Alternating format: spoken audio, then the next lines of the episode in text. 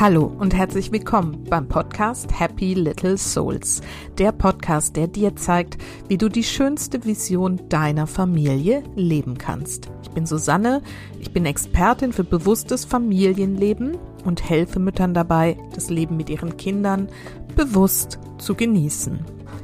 In der heutigen Folge geht es um das Thema Hochbegabung. Ich habe die Diplompsychologin und Begabungsdiagnostikerin Dr. Karin Joda zum Gespräch eingeladen.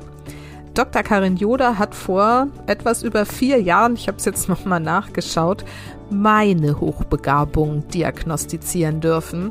Und für mich war das ein sehr wichtiger Schritt, weil es mir viele Dinge in meinem Leben tatsächlich plötzlich erklärt hat und mir auch, ja, doch klar gemacht hat, dass da was in mir ist, was ich unbedingt noch leben muss. Ohne diese Diagnose, ich weiß gar nicht, ob ich dann auch diesen Podcast hier gestartet hätte. Hm, wer weiß. Also auf jeden Fall ist mir das Thema total wichtig, denn viele meiner hochsensiblen Klientinnen, die zu mir kommen, haben tatsächlich auch dieses Thema und wissen aber gar nichts darüber. Und mir selbst ging es ja auch so, dass ich niemals mir hätte vorstellen können, dass es ein Thema ist, das mich betrifft. Aber es betrifft mich und es hat enorme Auswirkungen, gerade auch auf mein Muttersein. Und deswegen möchte ich dir mit diesem Gespräch mit der Expertin dazu einmal ausführlich nahebringen, was Hochbegabung überhaupt ist, wie sie definiert ist und warum das hm, nicht so ganz eindeutig ist. Wir haben darüber gesprochen, wie sie überhaupt diagnostiziert werden kann und wo da so auch Schwächen vielleicht sind. Und dann reden wir natürlich auch über das, was Hochbegabte ausmacht, wo so ihre persönlichen Potenziale sind, aber eben auch vielleicht die besonderen Herausforderungen. Und hier gehen wir auch noch mal ganz intensiv darauf ein, was die besonderen Herausforderungen für Mütter sind. Und da plaudere ich natürlich auch ein bisschen aus dem eigenen Nähkästchen. Also es ist eine sehr wichtige Folge für dich, wenn du vielleicht weißt, dass du hochsensibel bist und dich trotzdem immer noch so ein bisschen anders fühlst einfach und immer das Gefühl hast, hm, du passt nicht so richtig ins System. Dann hör dir jetzt mal dieses tolle Interview an mit Dr. Karin Joda. So, und heute gibt's wieder ein Interview für euch. Und zwar habe ich Dr. Karin Joda eingeladen. Sie ist Diplompsychologin, Betriebswirtin und Gesundheitswissenschaftlerin und hat in den letzten 18 Jahren ihre Privatpraxis für Hochbegabung in Kiel geführt. Anfang diesen Jahres ist sie in die Schweiz gezogen und kümmert sich nun dort um ihr Projekt, die Clever People GmbH. Und das Thema, das uns heute beschäftigt, ist eben Hochbegabung. Und ich kenne Karin dadurch, dass sie meine Hochbegabung vor, oh Gott, wie viele Jahre ist es her? Jetzt irgendwie vier, fünf Jahre oder so, ähm, für mich diagnostiziert hat. Ähm, ich habe das ja schon mal in einem Interview erzählt, dass ich diesem Thema irgendwann begegnet bin und wollte es eben auch für mich abklären und war dann über das Ergebnis sehr überrascht. Da können wir vielleicht nachher auch nochmal drüber sprechen. Aber auf jeden Fall freue ich mich sehr, dass du heute hier bist, Karin, um dieses echt eigentlich irgendwie für mich gefühlt tabuisierte Thema in Deutschland, wahrscheinlich auch im deutschsprachigen Raum, mal ein bisschen in die Öffentlichkeit zu bringen und darüber zu sprechen. Toll, dass du dir dafür die Zeit nimmst und hier bist. Vielen Dank. Danke, dass du mit mir dieses Interview führst. Ich freue mich richtig, dass wir auf diese Weise wieder Kontakt haben und äh, ja, auch an einer Zusammenarbeit basteln. Ja, genau. Wer weiß, was daraus noch entsteht. Genau. Aber erstmal ein bisschen zu dir. Meine Eingangsfrage ist ja immer, erzähl mal ein bisschen was über dich. Wer bist du ganz genau und was machst du eigentlich ganz genau? Ja, das ist eine gute Frage. Also, du hast ja schon äh, ja, ge gesagt, ich habe 18 Jahre lang in Kiel eine Privatpraxis für Hochbegabung geführt und habe in dem Zusammenhang sehr viele Menschen kennengelernt, die ähm, sich ja, mit ihren Begabungen beschäftigen, die sich zum Teil auch gar nicht trauen, das Thema beim Namen zu nennen, die schon spüren, dass sie anders sind. Und äh, das ist letztlich auch so, wie ich auf das Thema gekommen bin. Also ich komme aus einem Elternhaus, äh, das relativ bildungsfern war. Es ist eine Flüchtlings- und Kriegsfamilie gewesen. Das heißt, da waren wenige Mittel, um an Förderung zu denken. Und ähm, das war auch, ich bin äh, in den 70er Jahren groß geworden, das war auch noch nicht das Thema damals. Ich hatte aber immer so das Gefühl, äh, nicht so ganz in die Gesellschaft reinzupassen. Mhm. Und bin dann auch äh, von der Schule nach der 10. Klasse vom Gymnasium abgegangen, weil ich es nicht mehr ertragen habe und irgendwie gedacht habe, mein Leben ist ohnehin bald vorbei und äh, da bin ich noch was anderes machen. Und ohne Abitur konnte ich damals eben nur eine Ausbildung machen. Dann habe ich erstmal eine Ausbildung gemacht in so einer Firma, äh, die Pumpen hergestellt hat. Ähm, Industriekauffrau. Das war auch nicht schlecht. Äh, allerdings die Ausbildung war überwiegend in einem verrauchten Kellerbüro sitzen und Kaffee kochen. Okay. ja, und mir ist da klar geworden, das kann es auf Dauer nicht sein. Und so habe ich eben ähm, ja erstmal die Firma gewechselt und habe dann noch gearbeitet, um elternunabhängiges BAföG zu erhalten. Habe dann äh, in der Zeit dreieinhalb Jahre mein Betriebswirtschaftsstudium gemacht an der Wirtschaftsakademie in Mannheim damals. Das ging auch ohne Abitur und äh, habe darüber eben auch mein Interesse an Psychologie entdeckt. Vor allen Dingen ging es damals um Mitarbeitermotivation. Über das habe ich damals auch eine Diplomarbeit geschrieben, über Mitarbeitermotivation in, in Unternehmen. Und habe dann gedacht, boah, das ist aber spannend. Und irgendwie kam ich dann auf Psychologie. Mhm. Und äh, ja, dann habe ich mein Abitur nachgemacht, also bin aus der Firma rausgegangen, habe mein Abitur drei Jahre nachgemacht ähm, auf dem zweiten Bildungsweg. Und nachdem ich immer an die Ostsee wollte, das sieht man vielleicht jetzt nicht gerade im Hintergrund, dass es die Ostsee sein soll, ähm, ja, habe ich mich für Kiel beworben über die ZVS und habe dann tatsächlich auch den Studienplatz äh, in Kiel bekommen. Hab dann, bin dann nach Kiel gezogen, habe dort mein Studium gemacht und danach noch ähm, eben dieses, äh, dieses Studium Gesundheitswissenschaften drangehängt, einfach weil das so zum Kontext Psychologie sehr gut gepasst hat. Mhm. Und habe dann auch äh, in Kiel noch promoviert, nebenberuflich.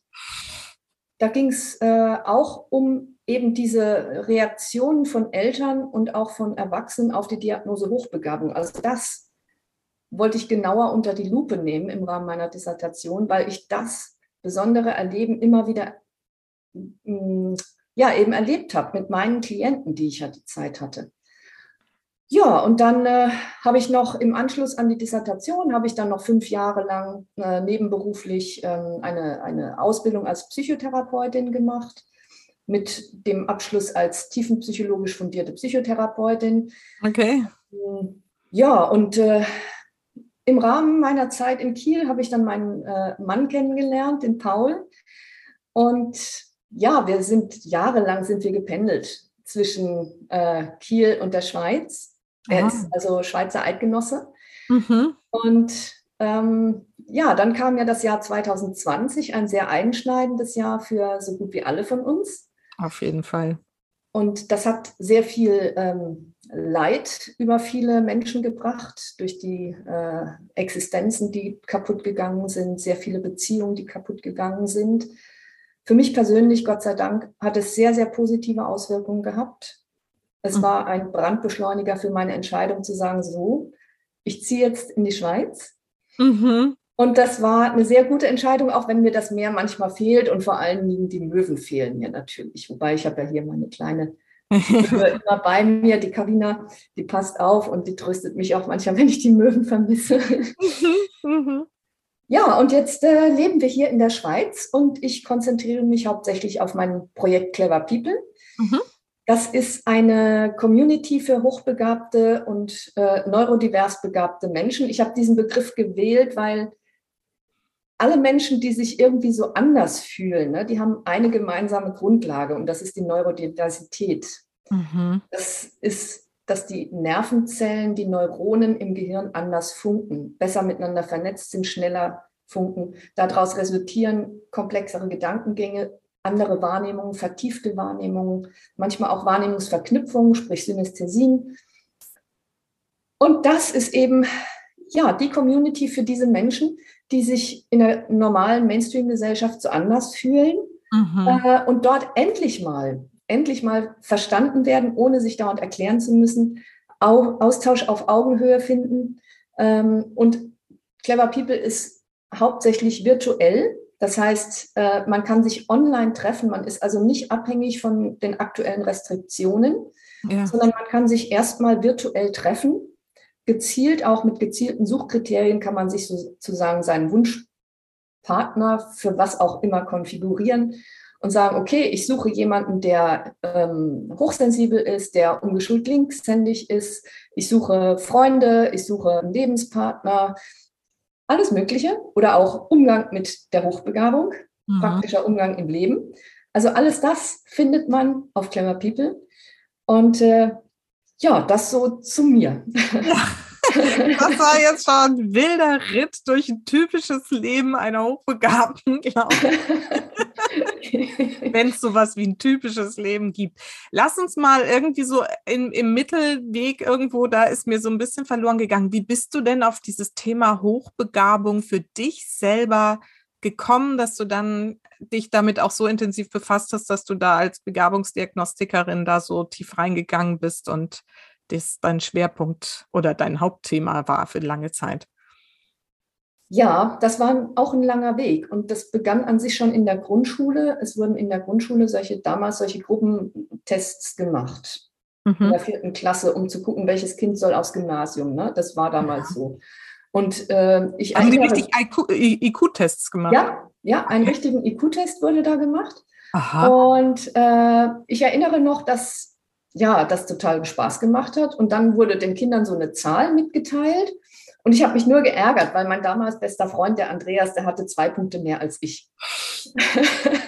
ich habe aber überhaupt nicht gewusst, was diese Zahl bedeutet und dass meine schon sehr hoch war. Ähm, das war dann irgendwie im Gedächtnis. So, dann war das aber nicht mehr präsent. Ähm, ich merkte halt nur, dass ich auf der Schule selbst mich nicht wohlgefühlt habe, mich oft gelangweilt hatte und ich hatte auch keine Lerntechniken.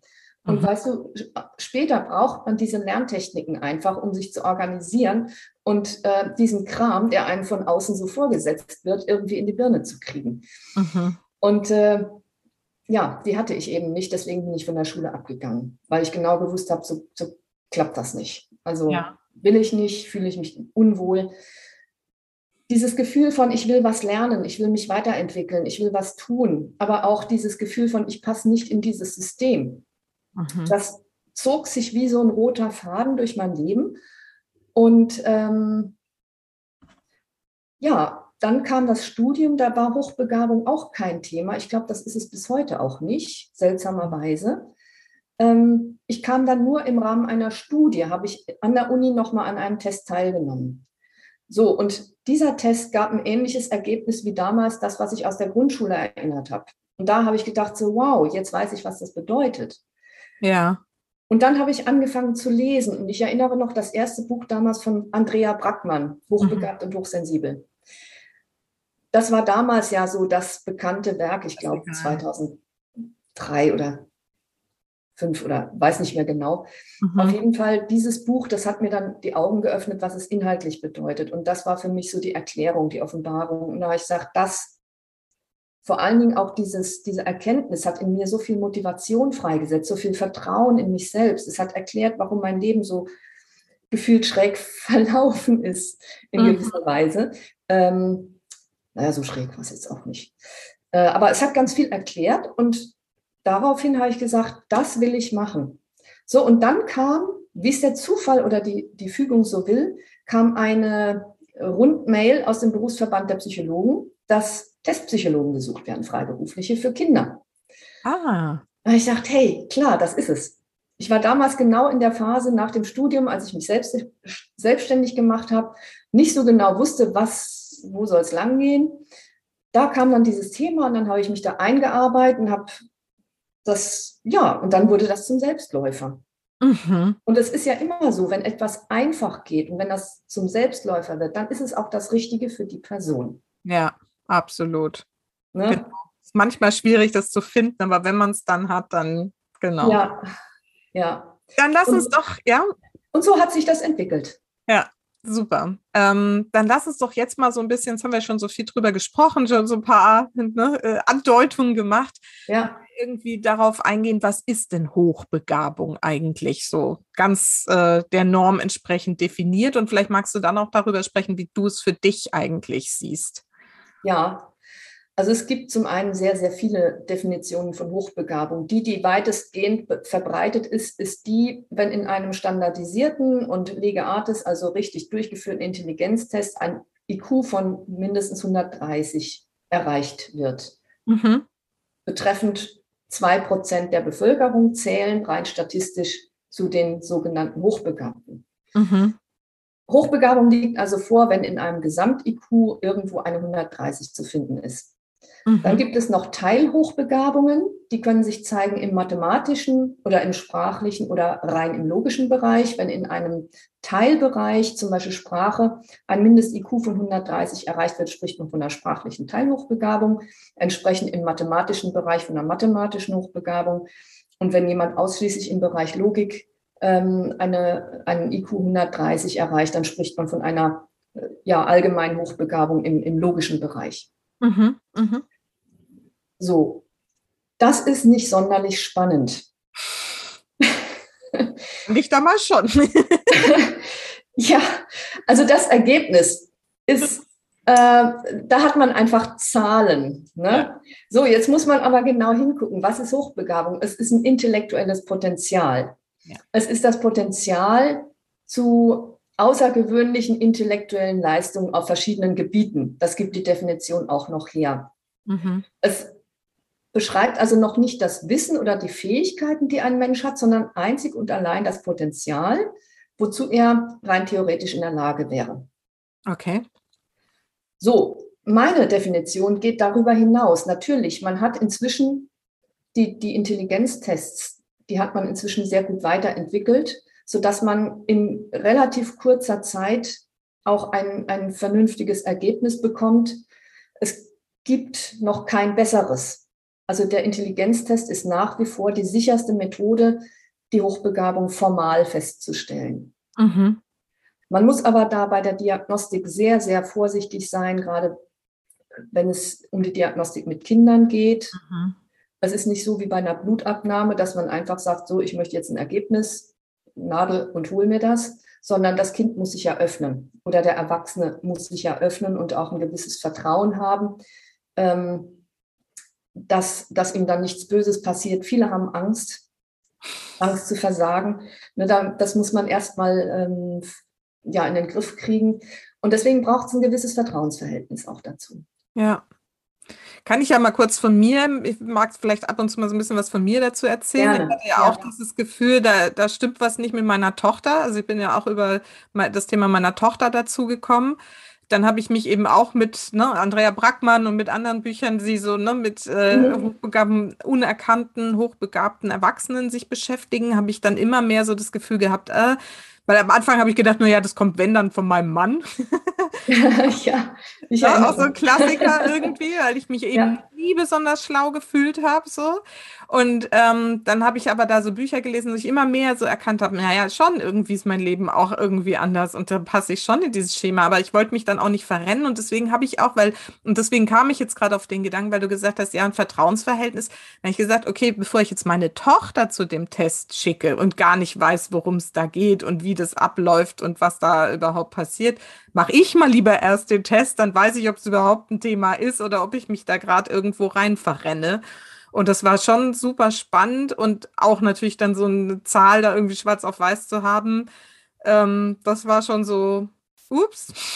Mhm. Okay, und ich weiß auch noch, wie du da saßt, so ich angeguckt hast und gesagt hast, naja, ich schätze auch mal, dass sie damals noch ihr Potenzial noch nie wirklich komplett ausgelebt haben. So, die so, okay. das war schon echt ein Schritt für mich.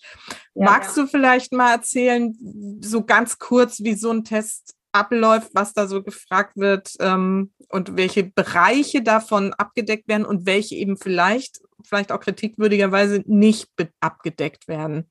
Ja, also das passt auch ganz gut zu dem, was, was, was man noch unter Hochbegabung verstehen kann, weil die Diagnostik an sich ist mehr als nur der Intelligenztest. Also es geht immer darum zu schauen, wie ist die Biografie des Menschen. Ne? Ähm, je jünger der Mensch, desto kürzer natürlich die Biografie, das ist klar. Ähm, aber auch zu schauen, welche Interessen hat dieser Mensch schon früh vielleicht gezeigt, welche, mh, hm, womit beschäftigt er oder sie sich in, in, in der Freizeit? Ne? Was macht er oder sie beruflich? Wie geht es ihm damit? Ähm, also es möglichst viele Informationen auch über den Menschen zu sammeln und natürlich auch zu schauen, gibt es irgendwelche ich nenne es gerne Störquellen, also solche möglichen Hindernisse, die möglicherweise in der Diagnostik dafür sorgen, dass der Mensch sein Potenzial nicht zeigen kann. Mhm. Bei Kindern wie bei Erwachsenen ist es ganz wichtig, dass das visuelle System funktioniert. Mhm. Manche, äh, nein, nicht manche, viele haben Probleme mit den Augen. Dass das visuelle Zusammenspiel der Augen nicht hundertprozentig funktioniert. Die, die können zwar scharf sehen, aber das visuelle Zusammenspiel der Augen klappt nicht so recht. Ne? Und das resultiert dann manchmal darin, dass man ähm, Dinge überliest oder ähm, Zahlendreher, Buchstabendreher macht, genau wie eine vertauschte Händigkeit. Es gibt ganz viele Menschen heutzutage noch, die eigentlich linkshändig sind, sich aber selbst auf rechts umgeschult haben. Da kommen wir bestimmt nachher noch drauf, wenn es um den Umgang mit den hochbegabten Mamas geht. Mhm. Äh, dann natürlich, man muss in der Lage sein, auch äh, die, die, diese Nervosität in irgendeiner Weise in den Griff zu kriegen, weil so eine Diagnostik simuliert eine Prüfungssituation, ob man will oder nicht. Mhm. Ich versuche zwar immer meinen Klienten das so entspannt wie möglich zu machen, aber letztendlich ist es eine Prüfungssituation und das löst Stress aus und unter Stress und Angst bekanntermaßen kann kein Mensch klar denken. Genau. Wie bei mir in der einen Matheübung. genau. ja. Ein Mensch, der in Angst ist, den kann man zu allen möglichen Sachen bewegen. Mhm. Er kann aber nicht klar denken. Ja. ja. So. Das heißt, diese, diese, äh, diese Umstände, Nervosität, Angst muss man berücksichtigen, auch bei, bei, der, bei der Testsituation, weil wenn jemand einen Blackout hat und hängt in den Antworten oder so, dann ist das schade. Dann muss man einfach unterbrechen, notfalls einen anderen Termin machen. Ne, aber äh, ohne das, ohne, ohne eine gewisse Ruhe innerlich und äh, kommt man kein richtiges Ergebnis. Mhm. So, aber zurück zum diagnostischen Prozess. Dann schaut man natürlich, wenn das Ergebnis zu den Menschen passt, ne, dann kann man schauen, okay, liegt zusätzlich vielleicht noch was vor, wie eine Hochsensibilität. Mhm. Das ist ein eigenes Thema was noch viel weniger erforscht ist als Hochbegabung. Mhm. Und auch da gibt es tausend Definitionen. Aber letztendlich es ist eine Persönlichkeitseigenschaft, die auch ganz, ganz viele Facetten und auch ganz viele Stärken beinhaltet, so wie Hochbegabung auch. Mhm. Und da schließe ich an an deine vorherige Frage, was ist Hochbegabung neben dem formal statistischen äh, Definitionswert? Es ist eigentlich ein Potenzial, eine Energie, die im gesamten Menschen, in der gesamten Persönlichkeit zu finden ist. Das sind Menschen, die denken mehr, die fühlen mehr, die nehmen viel mehr wahr und zwar in einer Geschwindigkeit, die deutlich schneller ist als bei den Menschen, die im Normbereich sind. Ähm, diese vielen Interessen, dann dieser, dieser Wunsch, was Sinnvolles zu machen, auch eine ausgeprägte äh, Hilfsbereitschaft, ein ausgeprägtes Gerechtigkeitsempfinden, eine unglaubliche Liebe zur Natur und auch der Wunsch, sich um die Natur zu kümmern und alles, was lebt. Ne, das ist das, was so der Hochbegabung inhärent ist, aber eben auch der Hochsensibilität. Ja. Ne, und viele Parallelen irgendwie, ne? Also ja. nicht nur Parallelen, sondern hast du das Gefühl, es gehört eigentlich irgendwo auch zusammen? Ja, die, die neuronalen Grundlagen sind, glaube ich, sehr, sehr ähnlich. Ja. Ne, eben dieses alles schneller, mehr vernetzt. Das sind Menschen, die, die sind dann auch in der Lage, vernetzter zu denken, Zusammenhänge zu begreifen.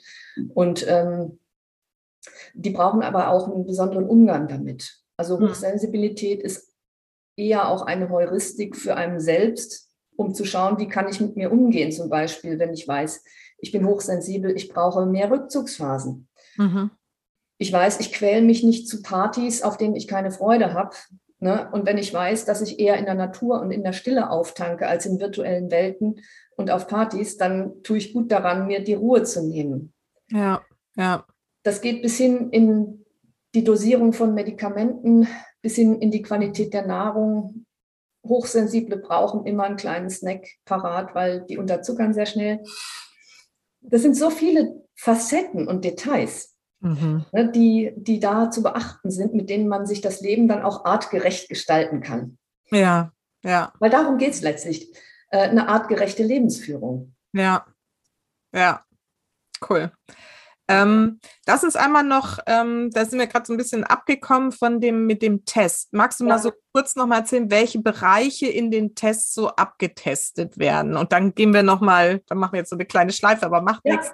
Ähm, noch mal zu diesem Thema, was, was Hochbegabung ausmacht im alltäglichen Leben und was es da für Bilder davon gibt, die so komisch sind. Ja, gerne. Also es gibt verschiedene Intelligenztests und generell kann man sie unterteilen in Gruppentest und Individualtest. Ein Gruppentest hat gewisse Stolperfallen, weil da sitzt man mit zig Leuten in einem Raum oder eben alleine vor einem Blatt Papier und kriegt irgendwelche Fragen oder Würfel vorgelegt und muss das dann ankreuzen. Der Nachteil ist hochbegabt, vor allen Dingen für Hochbegabte. Ähm, Hochbegabte haben die Fähigkeit, eine Frage auf verschiedenste Weise zu interpretieren. Und fragen sich dann, wie ist das jetzt gemeint? Man kann das so sehen, man kann es so sehen, man kann es aber auch so sehen. Ja, ich muss so lachen, weil das ist für mich so typisch. ja. So, und dann ruckzuck ist die Zeit um und man hat sich noch nicht entschieden, äh, wie man diese Frage beantworten möchte. Und hier kommen jetzt auch die visuellen Probleme und die Linkshändigkeit ins Spiel. Man muss bei diesen Gruppentests genau ankreuzen, was man, was man denkt, was richtig ist. Wenn man in der Zeile verrutscht, hat man wirklich verloren, weil das Auswerteprogramm, was dann hinterher automatisiert eingesetzt wird, schaut nicht, wie ist der Mensch zu seinen Antworten gekommen. In der ja. Schule kennen wir noch den Folgefehler. Ja. Den gibt es im IQ-Test auch. Den Folgefehler. Ne, wenn man in der Zeile verrutscht ist und das Auswerteprogramm das leider eben nicht berücksichtigt. Und dann kommt mit Pech äh, ein IQ, ich sage immer ein IQ von Magerquark raus, ja, was aber überhaupt nicht dem Menschen entspricht. Ja. Und bei der Individualdiagnostik ist es anders. Da hat man sehr viel visuelles Material. Hochbegabte sind visuelle Wesen meistens.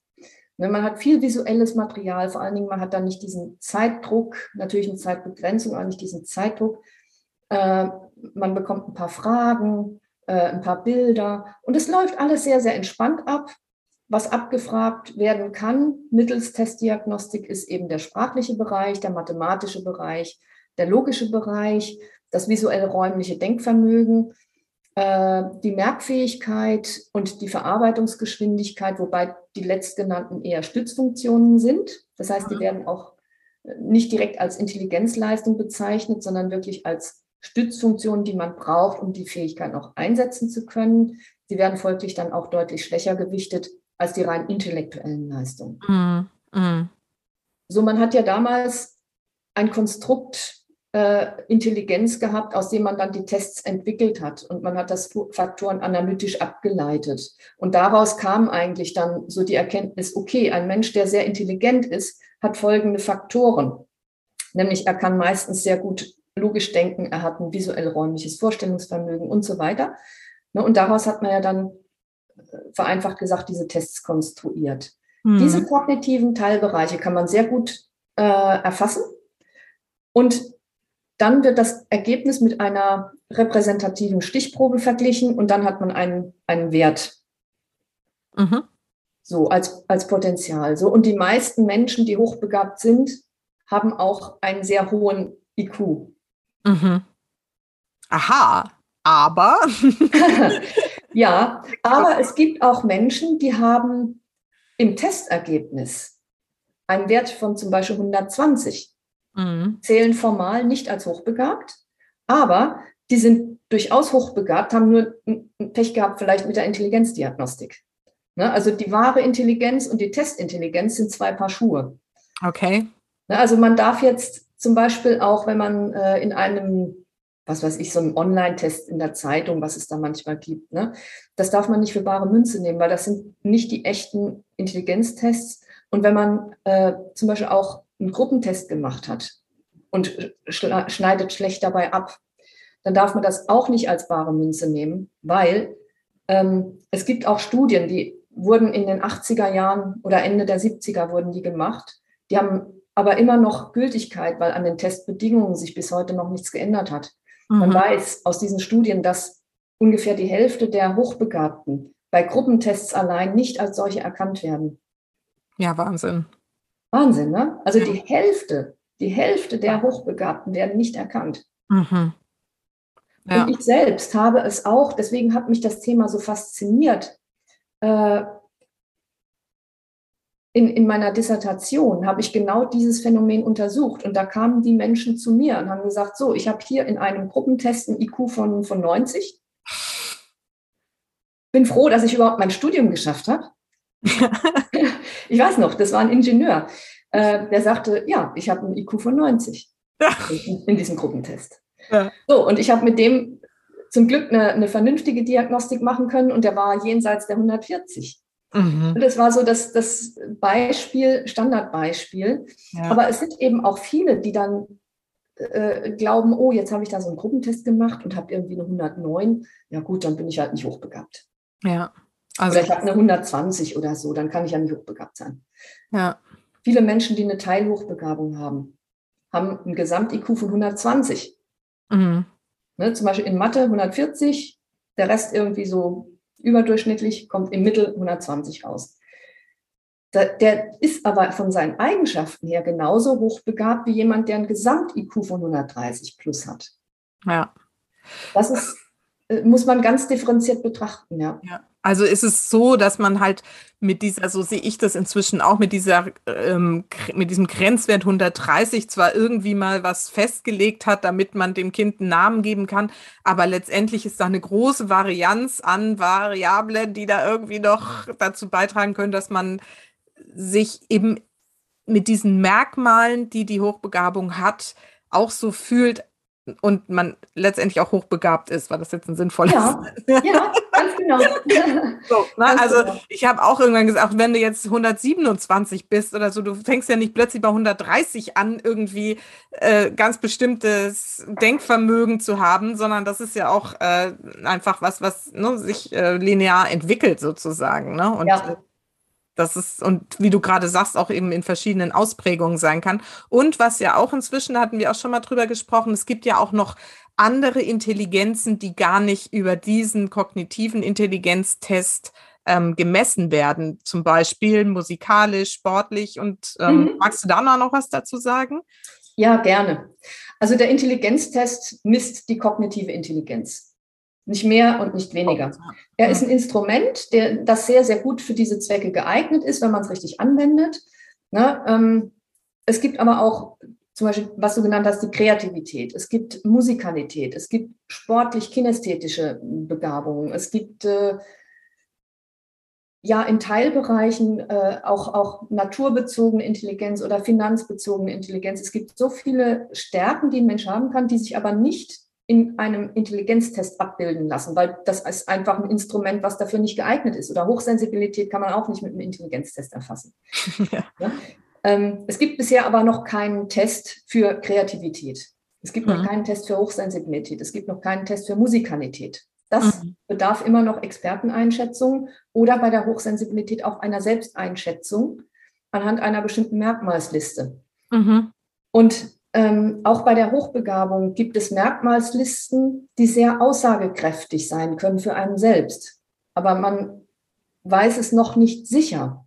Ja. ja und deswegen zweifeln auch noch viele an sich, die sich zwar anhand der Beschreibung wie ein hochbegabter Mensch fühlen, aber sagen, oh, das ist aber anmaßend und das kann doch gar nicht sein, ich doch nicht, äh, ich bin doch nicht äh, Einstein oder und da kommen dann die Medien ins Spiel, die uns irgendein Bild vermitteln von einem typisch Hochbegabten, so ein wirrer Professor mit, äh, ne, oder so ein Superbrain halt, ne? Ja, diese Super-Nerds, die irgendwie, ne, in Mathe oder Physik irgendwie genau. so außergewöhnliche Dinge tun, irgendwie Brille aufhaben oder halt so einfach irgendwie auch durch die Schule gehen, nur Einsen schreiben, obwohl sie nie irgendwas lernen und sowas. Also wird ja ganz viel so ein falsches Bild vermittelt.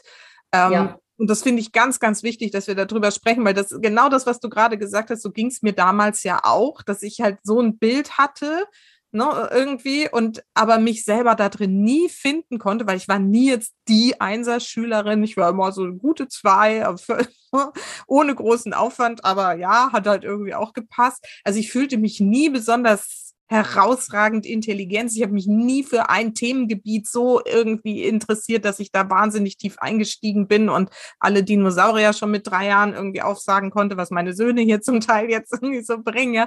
Das war nie die Form von Hochbegabung, wie ich sie bei mir gesehen habe. Und deswegen, mhm. als das Thema so aufkam, habe ich gedacht, nie, never, ever bin ich irgendwie in dieser Kategorie zu finden. Kannst du da mal was dazu sagen? Warum ist dieses Bild so falsch und wie ist es denn vielleicht so, du hast ja gerade von diesen Merkmalen gesprochen. Was sind denn eigentlich so diese Merkmale, wo man da mal drauf schauen darf, ob man da reinpasst? Also ich glaube, das hängt mit der gesellschaftlichen Wahrnehmung zusammen. Also Hochbegabung polarisiert.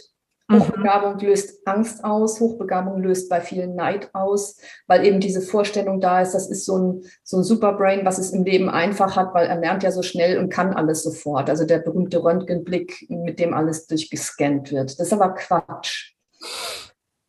Es ist genauso ein Quatsch wie, wie die Aussage, alle Eltern wollen ein hochbegabtes Kind. Hm. Das stimmt überhaupt nicht. Also zumindest in meinen 18 Jahren Erfahrung äh, habe ich das vielleicht eins, zweimal erlebt, aber auch nur aus Unverständnis heraus. Aber die meisten Eltern wünschen sich ein Kind, damit sie es äh, was glücklich ist, was sie nur richtig fördern, ob es jetzt hochbegabt ist oder nicht. Ne? Und so ist es natürlich auch in der, in der Gesellschaft die, die Filme und die Beiträge zu Hochbegabung, die in den Mainstream-Medien gebracht werden, die bringen alle solche besonderen Fälle. Vitus war damals so ein, so ein, so ein Film, ne? Weil der normale Hochbegabte, der einfach nur in Anführungsstrichen sein Potenzial dabei ist zu entfalten und ein, ein Leben führen möchte, was ihm entspricht, der hat keine Fallhöhe. Das heißt, er ist für die Medien uninteressant. Es mhm. muss was Besonderes sein, irgendwas Dramatisches, weil sonst guckt da keiner hin. Und deswegen wird dieses Bild auch noch immer geschürt. Mhm. Ja. So, aber äh, diejenigen, die sich damit beschäftigen, weil sie das Gefühl haben, hey, ich, ich ticke anders, ich fühle mich so wenig zugehörig dem Mainstream, ich fühle mich so, äh, bin auch schnell gelangweilt von ja, langweiligen Vorträgen. Ich ja. hoffe, dass unser, Interview für diejenigen nicht zu so langweilig wird. ähm, so, die, die kommen erst so in den letzten Jahren drauf, auch durch die Bücher, die geschrieben werden zum Thema Hochbegabung, die mhm. auch dieses Phänomen beschreiben, inhaltlich, nicht nur mit, mit der Zahl 130, sondern inhaltlich, was bedeutet das Leben als hochbegabter Mensch. Ne? Und dadurch kommen die drauf. Und so ist, glaube ich, eine Subkultur entstanden, die durchaus weiß, was Hochbegabung bedeutet. Mhm. Mhm. Genau. Und immer größer. Ja. Und wie gesagt, vielleicht hast du mal so ein paar dieser Merkmale, sonst kann ich das ja auch noch ergänzen, wie ich es wahrgenommen habe, irgendwie, was jetzt so, woran man bei sich selber mal gucken kann, könnte das ein Thema bei mir sein? Ja, also es, wenn man so bei der frühen Biografie beginnt, also schon ein frühes Interesse an neuen Inhalten. Es muss nicht unbedingt Lesen und Schreiben sein. Es können auch technische Zusammenhänge gewesen sein. Es können äh, Bücher gewesen sein. Also irgendein ein frühes Interesse an, an intellektuellen Themen. Ähm, auch so dieses Bedürfnis, immer mehr wissen zu wollen. Äh, das Gefühl, schnell zu lernen und schnell gelangweilt zu sein in der Schule und dann eben in, in, in Rückmeldung mit anderen oft gespiegelt zu kriegen, hey, du was hast du für Gedankensprünge oder du redest zu schnell oder ähm, zu, zu, zu. Also man ist irgendwie immer für etwas nicht geeignet, zu schnell, zu ungeduldig. Ne? Und ähm, naja, es ist die Fähigkeit, schnell zu lernen, das ist richtig. Es ist auch die Fähigkeit, äh, wenn man jetzt auch noch sensibel ist dazu, sich in andere Menschen einzudenken, in die Psyche anderer Menschen einzudenken. Das ist dann, wo es, wo es wirklich auch die Sensibilität voraussetzt, ein Stück mhm. weit. Mhm. Ähm, es ist aber auch oft ein Hochstaplergefühl, was viele umtreibt. Mhm. Eben weil das Selbstbild mit dem Fremdbild nicht übereinstimmt. Dieses Gefühl so, oh, ich bin zwar formal irgendwie kompetent, aber hoffentlich merkt keiner, dass ich eigentlich gar nichts weiß. Also Hochstaplergefühl sehr quälend, vor allen Dingen für Frauen. Nach wie vor vor allen Dingen für Frauen sehr quälend. Äh, ja, könnte ich noch viel weitermachen, aber hier möchte ich gerne einen kleinen Werbeblock einfügen. Ja, ja, sehr gerne.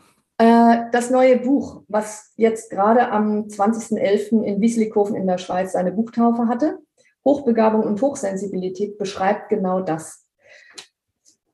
Dieses Buch beinhaltet auch eine Merkmalsliste, mhm. wo man so checken kann. Wenn ungefähr 70 Prozent von dieser Merkmalsliste auf einen persönlich zutreffen, das ist, sind meine Erfahrungswerte, kann man an sich davon ausgehen, dass man hochbegabt ist mhm. oder dass dann eine fundierte Diagnostik sich lohnt. Ja. ja und es geht den wenigsten, die diesen Testdiagnostik machen, geht es darum, einen hohen IQ zu kriegen, den sie dann mit einem gewissen Ausweis vor sich hertragen. Sondern ähm, es geht den Menschen darum zu verstehen, warum sie so ticken, warum sie so sind, wie sie sind. Ja.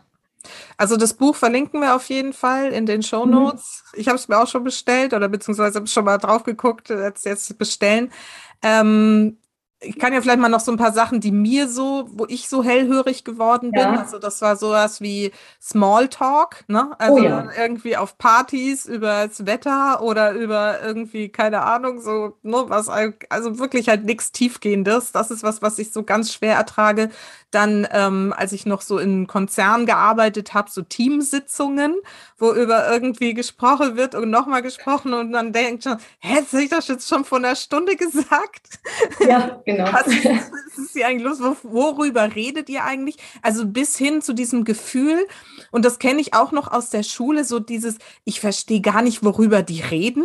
Ja, also wo man selber dann aber daraus schlussfolgert, ich bin zu dumm um es zu verstehen. Und das finde ja. ich ist so die große Falle. Und das habe ich eben auch bei meiner Tochter er erlebt, die irgendwie auch gesagt hat, hey Mama, ich verstehe gar nicht, worüber die reden, ich bin zu dumm. Und ich gesagt, nee, ich glaube nicht, dass du zu dumm bist. Ich glaube, es ist das Gegenteil, du denkst anders. Und das mhm. ist auch nicht ein besseres oder schlechteres Denken, es ist ein anderes Denken, vernetzteres Denken. Man ist da einfach schon an ganz anderen Punkten. Und ne, die, das geht ja oft in der Schule auch vom Detail zum Ganzen. Und die Hochbegabten, so wie ich das verstehe, denken ja immer vom Ganzen in die Details, die sie dann genau. meistens gar nicht mehr so wirklich interessieren oder eben dann doch ganz speziell. Aber das ist halt so dieses, dieses unterschiedliche Denken, was einen halt so verunsichert dann auch letztendlich. Und das waren so, genau, also wie gesagt, so diese Partysituationen und Teamsituationen, das waren so zwei Sachen, wo ich echt so gedacht habe, ja, äh, voll irgendwie kann ich voll unterschreiben. Und was mich damals dann auch nochmal darin unterstützt hat, irgendwie mich selbstständig zu machen, ich gesagt habe, ja. in diesen Konzernkontexten werde ich wahrscheinlich immer wieder an diese Grenze stoßen einfach. Ja, ja, ja das ist sehr, sehr schön beschrieben. Das, ja. äh, glaube ich, erleben ganz viele. Was mir dazu noch einfällt, ist äh, dieses Gefühl, nicht in das System zu passen oder auch mh, hm, in narrativen Widersprüche zu erkennen. Ja. Ne? Und auch. Das ist gerade zur Zeit besonders schwierig. Das ist so, ja. Muss man Und auch sagen. Da sind natürlich Hochbegabte erst recht nicht gefragt. Nee, nee, genau. Ja. Und was anderes, was ich noch gerade ergänzen wollte, ist dieses mit dem Schnelllernen. Das, no, ne, das ist ja eigentlich so was Typisches. Nur wenn ich da an meine Schulsituation denke, ich hatte nie das Gefühl, dass ich besonders schnell denke. Also weil mir ja natürlich auch so der, äh, oder lerne, meine ich, weil mir ja der Vergleich fehlt. Also ich weiß, dass ich so vom Lernen her meistens irgendwie abends um acht, wenn am nächsten Tag irgendwie die Arbeit oder die Klausur war, habe ich mich halt hingesetzt, mir irgendwie ein paar Sachen zusammengeschrieben und das irgendwie gelernt. Und ich hatte halt deswegen wahrscheinlich auch nie die Leistung, die ich vielleicht hätte bringen können, aber ich hatte da auch gar keine Motivation, hat mich halt meistens alles nicht wirklich interessiert. Und natürlich ist es schnell gelernt, aber ich hatte gar nicht das Gefühl, dass ich schnell lerne weil mhm. mir nicht bewusst war, dass ich so lerne und andere ganz anders lernen müssen. Ich wusste das gar nicht. Deswegen bin ich gar nicht auf die Idee gekommen, dass das irgendwie anders sein könnte als bei anderen, die da irgendwie, keine Ahnung, mit ihren Eltern halt wochenlang sich irgendwie hingesetzt haben, Karteikärtchen geschrieben haben und was weiß ich was irgendwie so. Ne? Mhm. Das finde ich auch nochmal vielleicht ganz wichtig, das zu sehen, dass man da hm, einfach nicht draufkommt, weil man den Vergleich direkt gar nicht so erlebt. Ja, oder sich eben vergleicht mit der Norm und da passt man einfach nicht rein, auch von den Lerntechniken her. Ne? Ja. Also Hochbegabte, das ist mir immer wieder aufgefallen, habe ich selbst auch äh, erlebt, unglaubliche Schwierigkeiten auswendig zu lernen. Ja. Also auswendig lernen ohne Kontext geht ja. gar nicht, weil das Gehirn wehrt sich dagegen. Genau. Und das ja. war halt bei mir auch so ein riesiges Thema, aber meine Mutter, die auch hochbegabt ist, das aber auch weit von sich weiß. Ja, also der Standardspruch ist irgendwie auch so, ich bin zu dumm. Und inzwischen weiß ich nicht, also woher es kommt irgendwie. Und die hat aber damals auch schon immer gesagt, dass auswendig lernen nichts bringt. Das hat sie wirklich immer so gesagt, sondern man muss halt den Kontext verstehen und so, mhm. dass das ihre Art war, wie sie gelernt hat und es für mich aber genau das Richtige war, mir das auch so zu erklären, zu sagen, du musst es verstehen, worüber du da irgendwie das lernst und nicht nur einfach Sätze auswendig lernen. So, das war für mich genau die richtige Anleitung. Deswegen habe ich gedacht, ja, das ist genau der richtige Weg. ist es ja auch, bin ich trotzdem noch dafür, so, ne? Ja. Aber ähm, spannend, weil das war halt in dem Kontext meiner Familie was im spannenderweise übrigens eine Adoptivfamilie ist. Das habe ich hier in dem Podcast ja auch schon erzählt. Aber mhm. noch spannend, dass ich in diesen Kontext reingekommen bin. Sollte ja. definitiv so sein. Ähm, deswegen ist es mir halt auch nie aufgefallen, weil in der Familie war das ganz normal, dass man ne, so denkt, abends über Politik und was weiß ich, was die Firma irgendwie beim Abendbrotstisch redet und ne, da tief in Themen eintaucht. Das war halt bei uns ganz normal irgendwie. Mhm. Ja. Ja, und die Familie spielt so eine große Rolle auch bei der Entwicklung der, ja. der Hochbegabung. Ja, genau. Ja, und die Mütter. Die haben eine ganz, ganz wichtige und wertvolle Aufgabe. Genau, super ja. Überleitung. ja, was sind denn so die, die, was glaubst du, sind so die besonderen Herausforderungen für hochbegabte Mütter? Also ich glaube, die eine Herausforderung ist ähm, erstmal zu wissen, ob man hochbegabt ist als Mutter. Mhm. Ja, das Wissen, behaupte ich mal, das wissen viele Mütter nicht. Ja. Viele Mütter konzentrieren sich, wenn, auf ihre Kinder, vernachlässigen aber ihre eigene Hochbegabung. Du hast das zum Glück andersrum gemacht. Du hast gesagt, ich will erstmal selbst wissen, was Sache ist und dann schaue ich für mein Kind. Ja, und ich glaube, das ist eine große Herausforderung, erstmal sich selbst dieser Frage zu stellen, kann es sein, dass ich selbst hochbegabt bin? Wenn ich irgendwie auf mein Kind aufmerksam werde. Ja. So, natürlich die Herausforderung des Zeitmanagements. Das ist ganz klar. Mhm. Also wenn, wenn, wenn eine Mutter eins, zwei, drei Kinder hat, noch dazu berufstätig und noch ein Mann zu Hause und noch Interessen, das muss alles organisiert werden, das ist klar. Ne, und die Herausforderung dabei ist auch Grenzen zu setzen. Mhm. Grenzen zu setzen dem Umfeld gegenüber, Ne? Welche Erwartungen werden an mich gestellt? Sind diese Erwartungen realistisch? Äh, die Frage, muss ich das machen, was man von mir erwartet? Mhm. Das ist eine ganz wichtige Frage. Muss ich das machen? Ist das ja. meine Aufgabe ja. oder nicht? Ja. Also Grenzen setzen, aber auch Grenzen setzen den Kindern gegenüber. Ja. Das ist auch ein ganz wichtiger Part. Und ich glaube, du als Coach für hochbegabte Mütter könntest da ganz, ganz viel dazu beitragen. Mhm. Ja, also und dann natürlich auch diese Herausforderung, nicht zu, oder die Herausforderung ähm, zu erkennen, was sind meine Wünsche, die ich als hochbegabte Mutter vielleicht noch nicht gelebt habe, die ich so gerne leben würde und von denen ich jetzt erwarte, dass mein Kind sie für mich lebt. Ja, okay. Mhm. Das ist eine der größten, glaube ich, der größten Herausforderungen. Ja. Ne? Mhm. Weil viele Mütter, die ihre Hochbegabung noch nicht erkannt haben oder noch nicht dort sind, wo sie gerne wären, projizieren natürlich ihre eigenen Bedürfnisse und Wünsche auf das Kind. Das findet man sehr, sehr oft. Ne? Und es ist sehr hilfreich für Mutter und Kind, genau zu differenzieren, okay, mein Kind möchte vielleicht nicht Medizin studieren, ich möchte vielleicht Künstler werden. Ne? Und äh, auch dieser, diese Super-Muttis, sage ich jetzt mal, die dann ihr Kind vom Ballett zum Reiten, zum Klavierunterricht fahren, nicht gut, ne, sondern es geht darum, auch realistische äh, Zeit für sich, realistische Zeit für das Kind, realistische Zeit auch für den Partner zu haben. Ja. So viele, ich, ich habe es leider in den Jahren in Kiel erlebt, wie viele Ehen gecrashed sind, weil die Paare sich auf dem Weg verloren haben für ja. das Kind. Ja. Ne, oder auch Eltern, die zusammenbleiben für das Kind ja. die dann warten wollen, bis die Kinder tot sind, mhm. bis sie sich scheiden lassen. Mhm. Jetzt mal böse gesagt. Ne? Ja. Ähm, äh, warten, bis die Kinder groß sind, meine ich natürlich. Ja. Ähm, und das ist auch nicht gut. Also diese, diese, diese familiäre Zusammenhalt, der ist so wichtig. Gerade in unserer Zeit ist die Familie das Kernelement unserer Gesellschaft. Und die Kinder, die jetzt heranwachsen, die wachsen heran mit einer Sicht auf den Menschen, die nicht gut ist. Viele Kinder verlernen Empathie mit diesen Masken. Oh ja. Sie sehen die Mimik nicht. So umso wichtiger ist es für die Mütter, den Kindern Empathie spiegeln, ne? zu zeigen, hey, du bist nicht gefährlich.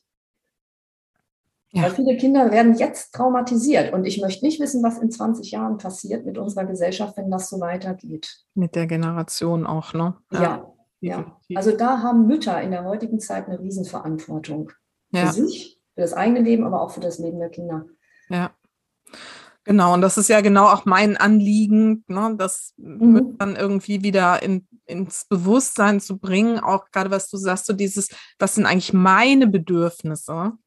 Ja. Wie kann ich die in diesem Kontext Familie leben? Weil das empfinde ich so als die größte Herausforderung bei mir. Ne, weil inzwischen bin ich da natürlich viel bewusster schon damit, aber auch bei den Klientinnen, die zu mir kommen, ne, wie du das gerade gesagt hast, dass dann so viel für die Kinder getan wird und ähm, man gar nicht mehr sich abgrenzt und auch diese eigenen Potenziale nicht lebt. Und das führt dazu, dass die, also viele von denen, die zu mir kommen, sagen, ich habe keine Lebensfreude mehr. Ja, warum ja. denn nicht? Weil sie ihr Potenzial nicht leben, weil sie ihre Erfüllung nicht finden, weil sie ihren Sinn nicht wissen und mhm. dafür nicht losgehen. Und dass das dann, ne, diese, und das ist ja vielleicht auch noch ein Thema, so ein typisches Merkmal für Hochbegabung, dass Routinen so wirklich tödlich sein können. Was ja, ja, in der ne? also, Tat. Also, das ist einfach so langweilig, ne, dieses Thema Langeweile überhaupt. Und mit Kindern sind ja gerade Routinen eigentlich so wichtig. Ja, die brauchen mhm. ja gerne mal so Rituale. Aber da darf man eben auch nochmal unterscheiden zwischen Ritualen und Routinen. Und so hast ja. du natürlich so Routinen wie jeden Morgen die Brotbox zu machen und den Haushalt zu machen und die Hausaufgaben irgendwie mit zu begleiten und so weiter. Und das sind furchtbar anstrengende, nervige Routinen, wenn mhm. man so denkt wie wir irgendwie und so. Und das zu, zu hinterfragen und zu gucken, was kann ich davon abgeben? Ja, was kann ich irgendwie, ne, es muss nicht mein Job sein als Mutter irgendwie jeden Mittag zu kochen, zum Beispiel, wenn ich die Kinder einfach länger in die Schule gebe, weil die da auch irgendwie noch Input bekommen und so. Ne? Mhm. Oder ähm, so, also ich hatte mal so, ein, so, eine Phase, wo ich dann mir irgendwie jetzt mal überlegt habe, wie kann ich die Geschirrspülmaschine am effizientesten ausräumen, ja? Oder da auch mal so bewusst irgendwie was anders gemacht habe, dass ich von oben nach unten oder von unten nach oben, einfach um auch da mal zu gucken, ne, was, was geht denn da noch, um dieses Thema Spülmaschine ausräumen irgendwie spannender zu machen. Inzwischen habe ich auch das delegiert, nämlich an meine Kinder. Ja? Mhm. Ja. Nicht immer, aber oft. So, ne? Also da zu gucken, wo ist denn da so mein Entfaltungsspielraum in meinem Muttersein, obwohl ich eben irgendwie mit diesem Potenzial dastehe und mich das ewig gleiche Kinderlied singen an den Rand des Wahnsinns bringt. Richtig. Und wenn das Kind hochbegabt ist, was oft dann der Fall ist, bringt es das Kind auch an den Rand des Wahnsinns. genau, das ist nämlich jetzt der nächste Punkt. Super Überleitung schon wieder. Vielen Dank. Lass uns da noch mal ein bisschen drauf schauen. Woran erkenne ich denn oder kann ich vielleicht mal hinschauen, ob das Thema bei meinem Kind irgendwie relevant ist? Also diese Merkmalsliste, über die wir ja schon gesprochen haben, die kann ja. ich auf die Kinder eins zu eins anwenden. Nur dass ich dann halt in der Biografie sehr früh anfange. Zum Beispiel die Hebamme, die schon feststellt, dass das Kind sehr wach guckt, schaut. Ne? Und das ist, das fällt auf. Das sind Kinder, die sind präsent, die haben die Augen auf, die gucken, die wollen auch nicht, wie jetzt zum Beispiel, ich nehme jetzt mal als Beispiel Karina, die würde nie so gehalten werden wollen, weil da sieht sie nichts. Ja. Sie muss in die Welt schauen können. Ja. ja. Also Kinder, die dann, wenn sie getragen werden, nach draußen schauen oder in der Babywippe äh, einen Schreikrampf kriegen, weil sie nicht alles sehen können. Mhm. So, das sind so die ersten frühen Hinweise. Ne? Oder auch eine, eine, sehr lange Aufmerksamkeitsspanne, auch das Interesse für, für Themen, die eigentlich nicht altersgerecht sind. Aber ein hochbegabtes Kind fragt nicht danach, zumindest nicht so lange, bis es in der Schule ist, darf ich das in meinem Alter wissen wollen? Mhm. Und die wollen einfach wissen.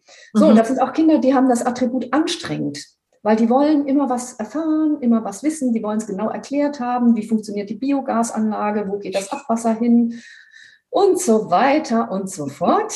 Ja, ja definitiv. Ja, ja. So und natürlich, äh, es ist eine hohe genetische Komponente da. Mhm. Denn die Eltern hochbegabt sind, ist die Wahrscheinlichkeit sehr hoch, dass das Kind auch hochbegabt ist. Ja. In manchen Fällen überspringt es auch eine Generation, das sind die Großeltern diejenigen. Mhm. Ja. Dann sind es selten die Eltern, die das beim Kind erkennen, sondern eher, dass die dann von außen draufgestoßen werden, Ja. weil die Ja. das Thema gar nicht auf dem Schirm haben. Umso besser ist es natürlich, wenn die Mütter um ihre Hochbegabung wissen Ja. Und nicht sagen, ach, das kommt ja eh von meinem Mann. Genau. Wobei da kommt es auch her. Bei uns. Ja, klar. Definitiv. Ja. Wobei der, ne, also bei uns jetzt irgendwie auch tatsächlich das so ist, dass der da gar kein Interesse dran hat. Das ist dem vollkommen egal. Ne? Mir ist es Ja. jetzt klar, ich kann das jetzt einordnen, ne, so. Aber ähm, für ihn selber, der ist da schon so drüber. das das ist doch eigentlich wurscht. Sehr pragmatisch veranlagt, dieser Mann. ja, und es ist ja auch schön, ne? Total, Weil- absolut. weil manchmal wirkt es ja auch so, als sei Hochbegabung oder Hochsensibilität so problembelastet. Ja, An sich ist es das ja gar nicht. Nur, wenn die Passung zum Umfeld nicht stimmt, dann wird es zum Problem. ja, Ja, Und wenn jemand, äh, wenn jemand in seinem Beruf seine Erfüllung findet, wenn sein Selbstvertrauen stabil ist, wenn genug Abwechslung da ist, das heißt, wenn keine Probleme da sind in Bezug auf die, die, die Hochbegabung, dann haben, die Inter dann haben diese Menschen auch gar kein Interesse daran. ja, Das Genau. ist ja das Schöne. Ne? Es gibt ja. so viele Hochbegabte, die gar nicht davon wissen, die einfach ihr Ding machen und auch nie einen Test brauchen. Also ich würde nicht auf den Gedanken kommen, jemand eine Intelligenzdiagnostik zu empfehlen, wenn der Mensch total glücklich in seinem Leben ist. ja. Ja. Ach, das ist Aber der Ja. Leidensdruck, der Leidensdruck, der ist bei vielen Frauen enorm. Ja. Ja, das glaube ich auch, dass das speziell ein Frauenthema ist. Erlebe ich auch Ja. immer wieder, ähm, weil da eben so gar kein Bewusstsein dafür da ist. Und was du aber gerade gesagt hast, finde ich auch so, so wichtig und es begegnet mir ganz viel auch mit dem Thema der Hochsensibilität. So dieses, oh je, mein Kind ist hochsensibel. Ja, oder, ne, also meistens ist es ja dann, das Kind ist irgendwie hochsensibel oder hochbegabt, oh je, oh je. Mhm. Ne? Aber wirklich immer mit diesem Oh je irgendwie so. Das ist schon so negativ behaftet, wo ich sage, das ist doch super. Ja, also Mhm. ich war total froh, als mir das klar geworden ist.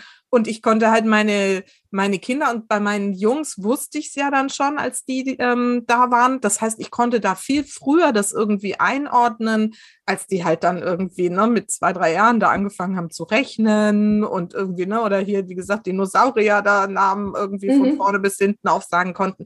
Und das war ja für mich eine totale Erleichterung zu wissen, hey, ich kann da jetzt schon auf einem ganz anderen Niveau irgendwie mit denen kommunizieren und sprechen und so. Und das ist, ähm, ist ja für einen auch irgendwie gut. Das muss ja nicht irgendwie ein Problem sein. Und dann muss man halt das Umfeld passend gestalten. Also wir haben halt zum Beispiel jetzt eine Schule auch gewählt, die ne, darauf auch spezialisiert ist, zu sagen, hey, es gibt unterschiedliche Leistungsstufen und die, die halt ein bisschen schneller sind, die dürfen halt auch ein bisschen schneller vorangehen. So. Ja, Ne, Dass sie nicht irgendwie Einheitsbrei alle miteinander und dann ne, bei dem heutigen Niveau viel in den staatlichen Grundschulen und dann noch mit Migrationshintergrund, weil bei uns halt ein Thema einfach, ja, die Ja. auf einem ganz anderen Niveau unterwegs sind. Und wenn Ja. du in der ersten Klasse schon irgendwie im Tausenderbereich eigentlich rechnen kannst, ist es halt dann einfach schwierig. So. Ne? Und Genau, und das heißt aber für uns einfach zu gucken, wo ist die richtige Schule, die haben wir jetzt gefunden und jetzt habe ich mit dem Thema Schule gar nichts mehr zu tun. Das läuft dann einfach. toll. ja, das ist ein Segen. Ja, ja, genau. Aber wir haben es halt auch bewusst gewählt. So, und das ist halt, glaube ich, so das Ding dabei. Ne? Ja. Wenn man sich eben der Situation bewusst ist, das ist ja immer mein Thema, Bewusstsein mit Kindern, wenn man sich der Situation und der Potenziale und der Begabung in dem Fall irgendwie bewusst ist, dann auch zu sagen, okay, dann schaffen wir einfach das Umfeld, in dem das gelebt werden kann. Und dann brauchen wir uns im Zweifel einfach gar keine weiteren Gedanken mehr drum zu machen, weil es halt passt. Ja, ja, das ist so. Genau. Ja, und das ist immer mein Anliegen da bei meinen Klientinnen auch immer zu gucken, ne, was, wie kann das Umfeld so gestaltet sein, dass alle in dieser Familie dann ihre Potenziale auch leben können. Ja, das ist so. Und auch, äh, ja, was wollte ich eben noch sagen? Ach so, dass man die Geschwisterkinder auch mit, mit beachtet. Ja, Geschwisterkinder, weil es kann sein, dass ein Geschwisterkind eben nicht hochbegabt ist und dann so ein bisschen hinter den Tisch fällt. Muss man auch aufpassen. Aber Ja. das ist ja auch dein, dein Metier, ne? Genau. Umgang mit Geschwisterkindern. Ist das echt so eine, eine Konstellation, die wirklich vorkommt oder hat das eine Geschwisterkind dann halt andere Begabungen und an anderen Stellen vielleicht, so wie du es vorhin gesagt hast, vielleicht mehr in einem kreativen Bereich, der aber noch kognitiv gar nicht so gesehen wird. Also, dass mhm. er vielleicht Schwierigkeiten in der Schule hat, aber eigentlich auf einem ganz anderen Gebiet sein Potenzial hat. Also ist es tatsächlich oder kann es tatsächlich sein, dass hochbegabte Eltern auch Kinder haben, die entfernt davon sind, irgendwie in diesen Bereich zu fallen? Ja? Das passiert auch, ja, ja. Ah, okay. Aber genau darum geht es dann auch die Stärken des Kindes, das nicht intellektuell hochbegabt ist. Ja. Also gemäß Test. Ne? Ja. Dass man diese, die Stärken dieses Kindes auch berücksichtigt, wenn man feststellt, oh, dieses Kind äh, ist, ist sehr musikalisch oder ist sehr kreativ oder kann super tanzen oder ne? Ähm, dass man das auch entsprechend würdigt und nicht nur, oh, ich habe ein hochbegabtes Kind. Ja. Das Geschwisterkind denkt sich so, ja, super, ich bin nicht hochbegabt, ich bin nichts wert. Mhm. Ja? Also, dass man wirklich beide oder alle Kinder eben in ihren Stärken sieht und mhm. auch entsprechend fördert. Gut, wow. Ja. Ein breites Feld. Oh ja, könnte man noch stundenlang drüber reden, aber ich glaube, es ist, es ist jetzt mal gut erzähl doch noch mal jetzt kurz was von Clever People. Also du hast es ja am Anfang schon vorgestellt und so, wenn man da jetzt sagt, also, ne, oder wie kann man denn überhaupt jetzt mit dir so arbeiten? Du hast dein Buch vorgestellt, Clever People, und vielleicht magst du einfach noch mal ein bisschen was dazu sagen. Ja, also hier in der Schweiz konzentriere ich mich äh, auf Clever People. Das beinhaltet natürlich, dass ich die Community betreue und voranbringen möchte, ähm, dass eben äh, Erwachsene die von sowohl Erwachsene, die von ihrer Hochbegabung schon wissen, als auch Gäste, die sich noch mit der Frage beschäftigen, sind herzlich willkommen bei Clever People, können äh, auf die Plattform kommen. Ähm, es gibt dort äh, Foren zu verschiedensten Themen, wo man sich austauschen kann. Es gibt eben äh, in der nächsten Zeit auch ein spezielles Coaching-Angebot. Ne? Ähm, dann gibt es natürlich die Möglichkeit, sich gezielt kennenzulernen. Also alles das, was Hochbegabte sich so wünschen, erstmal auf der virtuellen Ebene und bei Sympathie und natürlich auch der äh, Möglichkeit zu reisen, dass man sich dann auch persönlich trifft. Mhm. Ähm, was ich noch anbiete, ist die Begabungsdiagnostik für Erwachsene, mhm. auch nur online, ähm, weil das einfach eine höhere Planungssicherheit gibt in der letzten Zeit. Und äh, ich arbeite nicht mehr diagnostisch mit Kindern. Mhm. Weil diese Testverfahren, mit denen ich arbeite, sind für Kinder nicht geeignet. Die brauchen noch was Haptisches in der Hand und das gibt das Online-Verfahren nicht her. Das heißt, ähm, wer mit mir arbeiten möchte, kann das gerne äh, tun im Bereich der hm, Begabungsdiagnostik für Erwachsene und auch ähm, im Bereich der Community auf Clever People. Und ja, in Einzelfällen mache ich auch, biete ich auch noch Coaching an, aber ich ziehe mich zeitlich da äh, raus, weil ich noch andere Projekte betreue, die, die auch Zeit brauchen. Ähm, ja. Ja. genau. Und die noch anderen Sinn vielleicht im Leben. Genau, ja. ja. Wie schön, wie schön. Cool. Also wir werden auf jeden Fall die Community verlinken. Da wird es ja wahrscheinlich mhm. auch von mir dann demnächst noch mehr drauf geben. Da hatten wir. Ja, freue ich mich sehr drauf. Ja, ich mich auch. Echt großartig. Und ähm, auf jeden Fall auch ähm, dein Kontakt zu dir, wer jetzt sagt, hey, ja, vielleicht ist das doch ein Thema. Und ich, ne, so wie wir es jetzt rausgearbeitet haben, ist es sinnvoll, wenn auch die Mama sich mit dem Thema mal befasst und nicht nur die Kinder ja, ja. fördert, sondern sich selber eben auch mal da wichtig genug nimmt. Und die dürfen sich dann gerne bei, bei dir melden für so eine Diagnostik. Ich habe es damals für mich als sehr wichtig erachtet und mich da bei dir auch sehr vertrauensvoll aufgehoben gefühlt. Das war wirklich großartig, dass ich das oh. mit dir erleben durfte. Vielen Dank, das freut mich natürlich sehr. Ich fühle mich da manchmal wie eine Hebamme. Ja, ja, das ähm, ist auch so ähnlich, glaube ich. Ja. genau. So, ja. meine beiden Schlussfragen kommen jetzt. Und zwar die erste. Für welche drei Dinge in deinem Leben bist du denn am dankbarsten? Also, ich bin sehr dankbar für meine Gesundheit, die ich nicht als selbstverständlich erachte. Mhm. Ich bin sehr dankbar für meine Liebe zu meinem Mann, mhm. die ich auch, ja, da bin ich jeden Tag dankbar für. Wie schön. Dass ich meinen Paul haben darf. Und äh, ja, dass ich in einem Land lebe, das politisch sehr stabil ist, trotz allem, und man sich noch frei, relativ frei bewegen kann. Ja. kann man in diesen Zeiten auch nur hoch. Ja, und natürlich in der Vergangenheit, das ist eigentlich das vierte, dass ich schon einige Dinge machen durfte in meinem Leben, die mir am Herzen lagen, die ich dann auch umgesetzt habe. Und äh, ja, das sind so die wesentlichen Dinge. Mhm. Liebe Menschen. Ja, Liebe Menschen. Schön. schön. Super. Genau, und dann aus deiner langjährigen Erfahrung, vielleicht aus der Praxis raus, meine Schlussfrage ist ja immer, was ist denn so deine wichtigste Botschaft für meine Supermamas da draußen? Ähm, aus meiner Sicht ist die wichtigste Botschaft, ähm, seid euch eurer Verantwortung bewusst als Mutter und aus der, aus, wie wertvoll eure Arbeit mit den Kindern ist. Weil die Familie ist der Kern unserer Gesellschaft und das, was jetzt entsteht, das werden wir in 20 Jahren ernten. Mhm. Nehmt euch Zeit für eure Kinder, nehmt euch Zeit für euch selbst.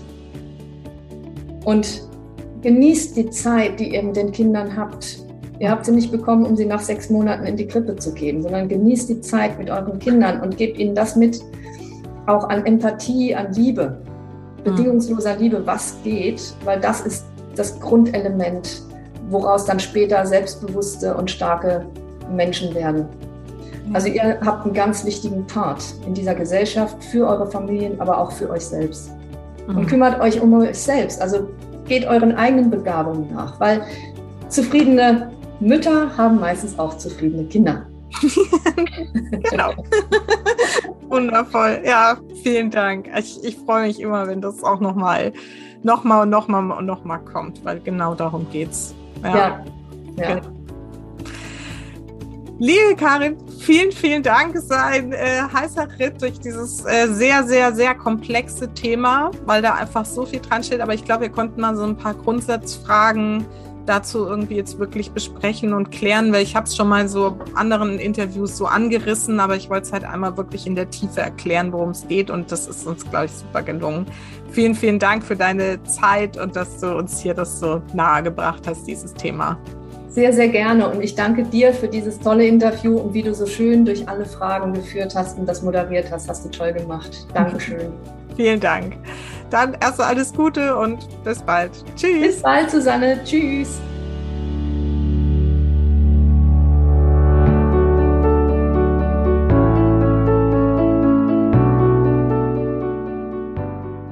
Na, hast du bis zum Schluss durchgehalten. Ja, ich glaube, es ist ein typisches Gespräch geworden, auch zwischen Hochbegabten. Die Gedanken springen von hier nach da und wieder zurück. Es ist einfach, äh, ja, ganz äh, normal für uns. Und wenn du durchgehalten hast und dich jetzt irgendwie angesprochen fühlst, dann ja, könnte es gut sein, dass das Thema dich in irgendeiner Form, wir haben ja drüber gesprochen, es gibt unterschiedliche Ausprägungen, eventuell betrifft. Und ähm, wenn dem so ist, kann ich dir, wie gesagt, aus eigener Erfahrung nur nahelegen, dich damit mal genauer zu befassen. Vielleicht schaust du dich zum Beispiel einfach mal in der Clever People Community von Karin um oder liest ein Buch dazu, zum Beispiel das, was Karin gerade rausgebracht hat. Da gibt's aber auch viele andere und wenn du dann noch mal einen Tipp brauchst, sag gern Bescheid. Falls du schon weißt, dass du hochbegabt bist oder es zumindest sehr stark vermutest.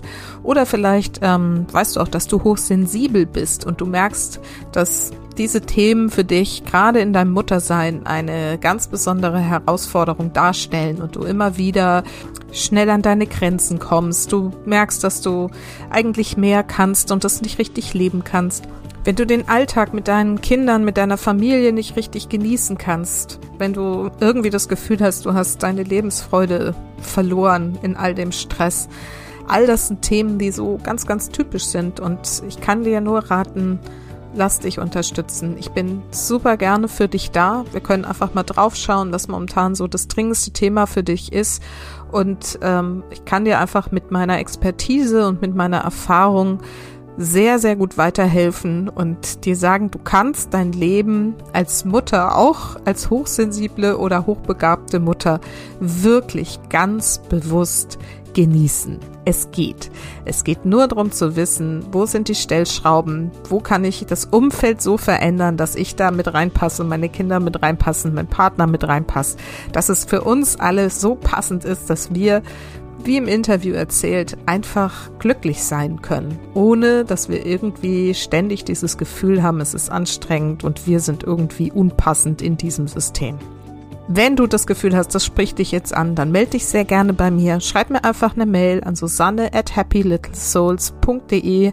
Da machen wir einen Termin aus, lernen uns erstmal in einem persönlichen Gespräch kennen, sprechen mal so darüber, wo du gerade stehst und wo du eigentlich hin willst und ob es vielleicht passt, dass ich dich ein Stück weit begleiten darf zu deinem bewussten und glücklichen Familienleben. Denn vergiss nicht, Familie ist was du daraus machst.